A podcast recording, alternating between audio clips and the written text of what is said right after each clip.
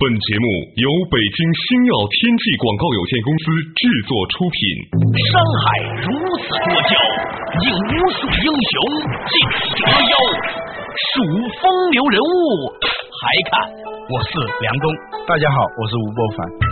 两个男人孕育五年，梁冬、吴伯凡帮你坐着打通经济生活任督二脉，东吴相对论，好戏马上开场。作者打通经济生活任督二脉，大家好，欢迎收听今天的东吴相对论，我是梁东，对面的依然是二十一世纪商业评论主编吴伯凡，伯凡你好，大家好。哎，话说呢，这两天啊，我去某外地出差，嗯，回来路上呢，一个同事来接我，你们都知道了，北京机场呢，出来呢是有机场高速和第二高速的，嗯，我回家呢，其实开机场高速是最快的，基本上一个红绿灯都没有就能到家了，嗯，但是呢，来接我这个同事呢，一下子不小心呢，就走上了机场二高速。嗯，哎，我就问他为什么，他也没有想过。他说，哦，他就是习惯性的走他习惯走的那条路。嗯，我说从这点事情上来说，那个细节反映出什么事情啊？嗯，每一个人原来内心里面都是有条路的。嗯，尤其当你不假思索，比如说你在高速公路上开车的时候，是吧？对对。而这个东西呢，就是一个人的文化。嗯，也许对一个公司来说，他们在高速发展的时候，没有人争辩的时候，没有人讨论，没有去想一个事情的时候，他会顺着一个。大家认为，难道不应该这样走的路上去走吗？对啊，他就完全不用思考，就是这种习惯性动作。对，一个公司的文化，我们以前讲过，不是贴在墙上的那些标语，而是在公司在面对事情的时候，在运营的时候，在对外关系的时候，对待客户的时候，对待股东的时候，那种不假思索的习惯性采用的，自己都没有意识到的那样一种方式，那叫文化。每个人身上呢，也存在着这种文化。尤其是在他完全不思索的情况下做出的那些动作和选择，那是最真实的。嗯，那就是一个路径依赖。对我们今天的话题呢，就是每一个人心中的那一条路。为什么说在越战中，美国人赢得了每一场战役，最后却输掉了整个战争？为什么男人总是看不懂女人，女人却总是看不懂地图？什么是非典型性雄辩症？语欲圣人为什么是一种心理疾病？为什么说语欲圣人是对自己的一种伤害？欢迎收听《东吴相对论》，本期话题：非典型性雄辩症。其实，但凡花点时间去留意的话呢，你发现人和人的确啊想问题就是不一样的。嗯，你觉得你已经讲清楚了，但其实他完全没有听。我有一个自己的经验，我很怕呢。被一些记者采访，嗯，因为我发现有一些记者吧，他采访了一万个人，嗯，其实呢都是用别人的故事在讲的一句他自己想讲的东西，他很强势，嗯，他表面上在采访你，说是梁冬的一个访问，就是还是用他人杯中酒浇自己心中快垒，知道吧？所以呢，这个情况下呢，我们只是成为了这个所谓的记者，其实他是个作家的一个主人公和道具而已，在别人的故事里讲自己的八卦，永远是这样，对对对。那我觉得这种情况就很多了，那现实生活中还有很多情况。也是如此的，这就是我觉得我们常常与别人很难沟通的一个很重要的原因。嗯，你说到沟通的时候，我想起了一种所谓的病，心理疾病。哎，什么病呢？我们上次啊节目里头提到了一件事情，关于越战的，对，叫富勒的一个人写一篇文章叫《战争与商业》，这篇文章呢很有名，他那里头提到了对于越战的评价。嗯，他说越战嘛，美国人赢得了每一场战役，但是失去了整个战争，整个战争是惨败。败到什么程度呢？二战只打了三年半，他这打了接近十年，而且最失败的地方在于，打了那么多年以后，他们突然在想：哎，我们为什么要打这场战争？谁都回答不出来。在军方的那些现在已经解密的那些档案里头，发现参谋长联谊会议主席还有陆军的那个作战部里头，对这场战争。到底什么才算胜利都没有定义，在越南的整个战争的推进应该采取什么样的战略啊？什么全都不清楚，就是说打就打起来了，就在完全不知道为什么要打的情况下，当时的某种情景下可能是比较危机，那么就出兵了，就打打了以后呢，理由就来了嘛，就像两个人吵架，你打我一下，我肯定要打回你一下，对对对，刚开始是没有意义的，打的过程当中要产生。那某种意义啊，就跟很多两口口子打架一样，对吧？对，吵了半天，突然说我今晚为什么而吵？嗯，对，只要一被打断的话，你再回忆起说为什么要吵，那是个天问的啊，又不知道是个天问的。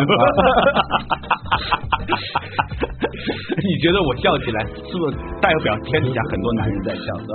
但是呢，这个事情呢，其实回到了以前我们常常讨论一个问题：一连串的正确之后，却是一个结局的错误，对，合成谬误。啊，好像是局部的那个是有意义的，但是一合起来，呃，完全是没有意义的，或者说完全是朝一个你事先根本没有想的。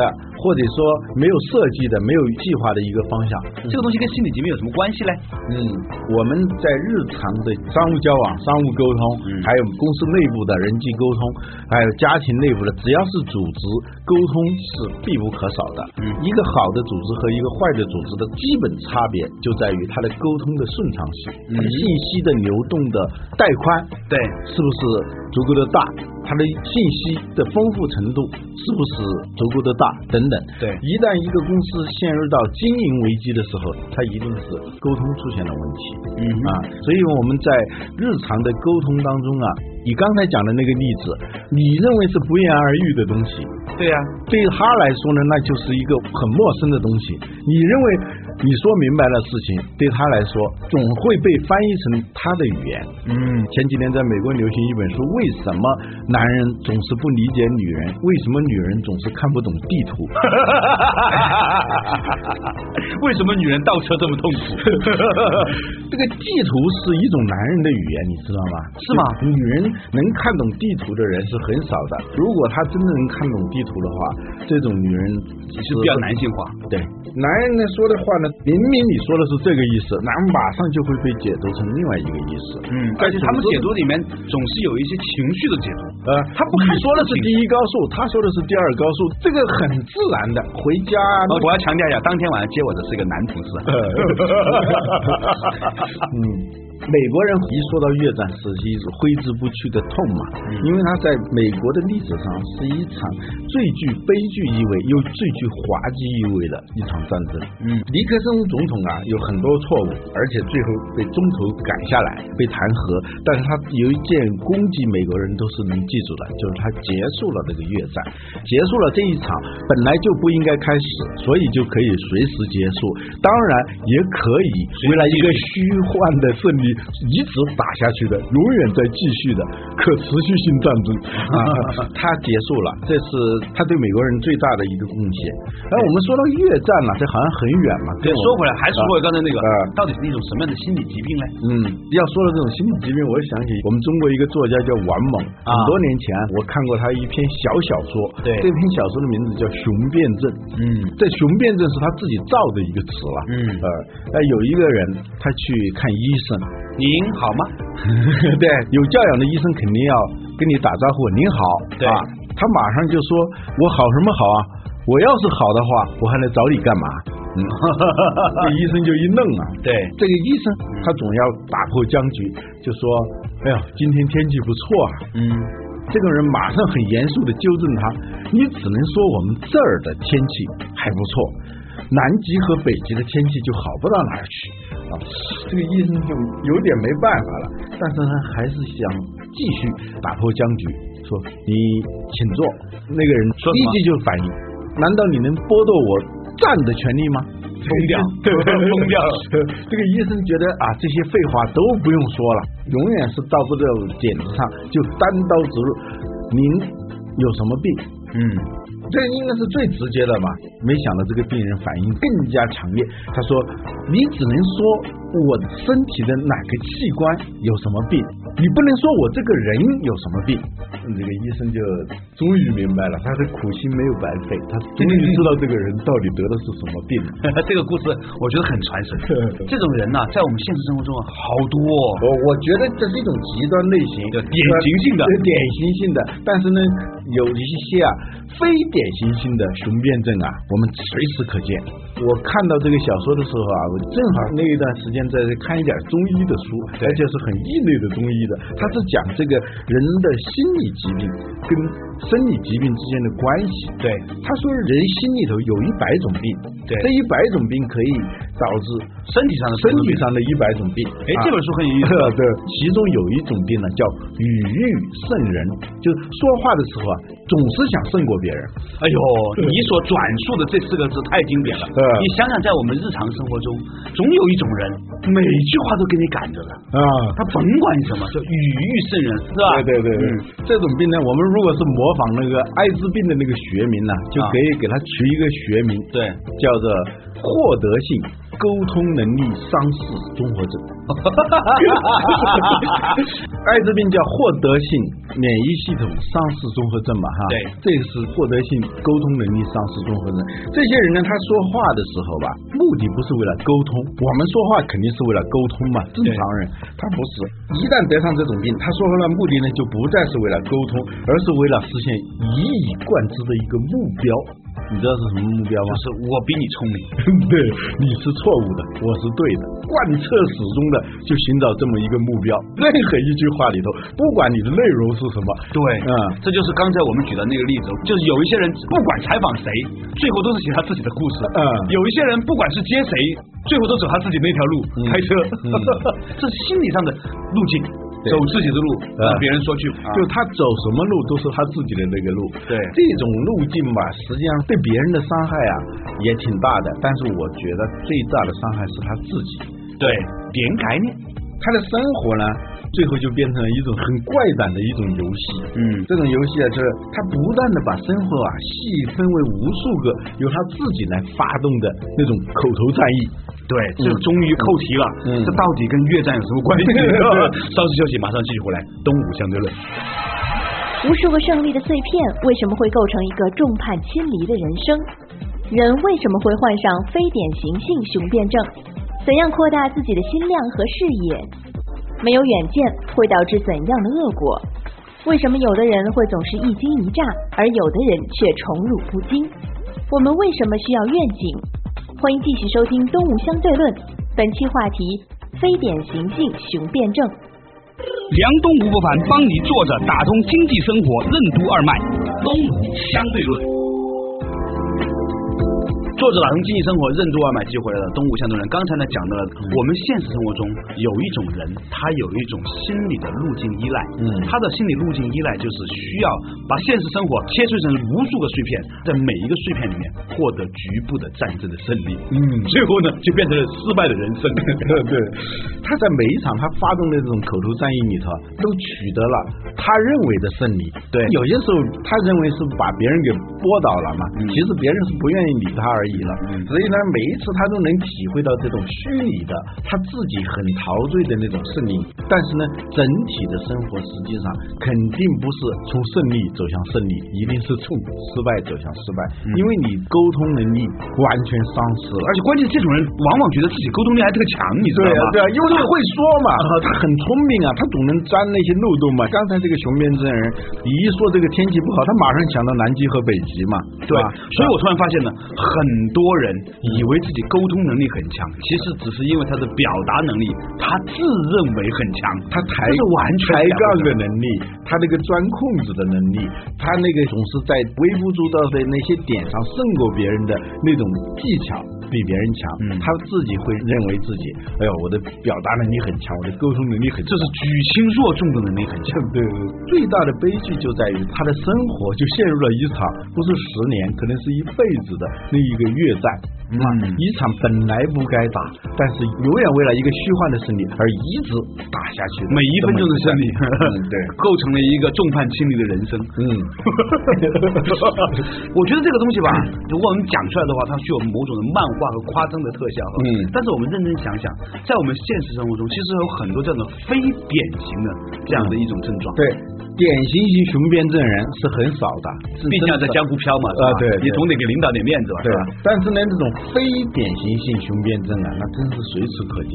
嗯，比如说我们说有时候一个人嘴特别碎，嗯，或者他的视野特别碎，他就是说在你的每一个事情上头，他能看出毛病出来，嗯，他要纠正你，嗯，他只要在场，他会不停的，他永远站在真理的一方，因为他要证明我是对的，你是错的嘛，对，这是一种对正确感的强迫症。嗯，你一旦患上这样一种心理疾病的话，那真的是很麻烦。哎，你说到底这种心理疾病是怎么来的嘞？嗯，我个人认为可能是他不看远处，他只看近处。嗯，我留意到现实生活中这种人，他真的有个特点，嗯，他对于未来五年、十年、二十年之后的东西呢，他不怎么看，嗯，他只看这一秒钟的。嗯，对，他就是战役要取得胜利嘛，战争是不管的嘛，对，战役是点嘛，嗯，战争是线嘛，甚至是面嘛，他是不管的。你像那个雄辩这人，他没有定义他的胜利是什么，所以他就会抓住你的每一句话的漏洞来反驳你，嗯，来压倒你嗯、啊。但是呢，他忘了他为什么要到这儿来，为什么要跟别人说话，最终的目的是什么，他不清楚。所以呢，这种人，你刚才说他是缺乏远见，都说的有点重了。他就是不太习惯于朝远处看，他是朝近处看，不仅是朝近处看，而是朝近处的某一个点上看。这个时候你就很难分别什么胜利和失败了。他把这个点都给碎片化的时候，哎，无数个碎片的胜利，他就以为他就是胜利了，恰恰是一场合成谬误。嗯，说到这个地方啊，我突然想起来，我这段时间每天早上大概三点来钟的时候呢，就突然会醒一下。嗯，醒了之后呢，爬起来干什么呢？正好床边有本庄子啊，嗯，我就看这个庄子翻开第一篇《逍遥游》，我突然明白了一个道理。嗯，庄子为什么要把鲲鹏这个故事放在整个庄子的第一篇的第一个故事？嗯，很可能他是在说说什么呢？给你一个心理的图谱，嗯，给你一个图像、影像，是那个冥想操作手册。嗯，你现在要开始学习庄子这套心法了，你要怎么做？嗯，第一个就是闭上眼睛想象自己成为一个飞出九天之外的鸟。嗯，为什么要这样？扶摇直上九万里啊！对，嗯，他只有这样的时候，你才能够看到你的人生从哪里来到哪里去。你现在的这个格局是多么可悲。就有人说，比如说你摊开一个蚂蚁窝，你看一只蚂蚁是吧？嗯，正在搬一个五倍自己体重的一颗米粒儿爬来爬去的时候，你突然觉得他很可怜。所以呢，逍遥游其实在讲什么？嗯，在讲啪八万里之上。看自己蝇营狗苟的人生，嗯，就像是一场我们想象两个蚂蚁部落之间的战争啊，对，打过来了，打过来了，发现前面有一个巨大的一座山，嗯，那肯定是谁要抢到这个山头了，抢到这个山头就是胜利啊，拼命的抢啊，打呀打呀，最后在那个山头上几乎是同时的上来的时候，那那个战争就相当的惨烈，打了半天，一会儿觉得不对了。这山怎么动了呢？哦，是一只乌龟啊！乌龟往那个水里头一爬，然后全都淹死了。他就是庄子讲的大小之变，以大观之无不大，以小观之无不小。你就是一个很小的视野的时候，米粒儿大的一点事儿就会变得跟天一样大嘛，是吧？反过来也是一样的。所以他需要的是一个胸怀，一个视野啊。佛教讲呢，主要是强调这个胸怀要大，胸怀大呢，心量啊，心量要大。不是有一个故事嘛，一个徒弟问师傅说：“为什么我生活当中有那么多的苦恼，是吧？”啊，那个师傅说：“你弄一勺盐来，你放在这个杯子里头，然后让他倒一杯水，你喝什么味儿？哎呀，太咸了。又让他把这个水倒到这个碗里头去，再加上水。”满了，你喝啊不那么咸了，再让他倒到那个大盆里头，那就基本上咸味就很淡了。最后让他倒在壶里头，让他再捧起壶里头一盆水，一盆水肯定是一点味道都没有的嘛。他用这个例子来讲这个心量的问题，这种方式呢是把这个心量做到很大。对，海斗量福祸嘛，嗯、用海一样的斗量多大个福，多大个祸是吧？有时候你的一惊一乍也是由于你的那个心量太小啊，你的视野太小，所以你就会一惊一乍，你就会经常面对各种各样的战役。我突然明白了为什么巴菲特这社会最有钱的人了，嗯。因为他每天不看曲线图，因为每天看起伏是吧？以他那么，比如你一百个亿，百分之一的起伏就是一个亿的起伏，啊，百分之十，那这那活不活啊。嗯。每天十亿美金的上落，那得怎么活啊？是吧？对对，我们有时候会丢一百块钱都郁闷半天，是吧？对呀。嗯，这是佛教的视野，道家呢也要讲这些东西。东方的哲学几乎都要讲这些东西，但是呢，西方人呢也会讲这个东西。不要以为这是东方的精神胜利法之类的东西，不是，它是要让你具备某种智慧的话，你一定需要相应的视野，或者说你需要相应的愿景。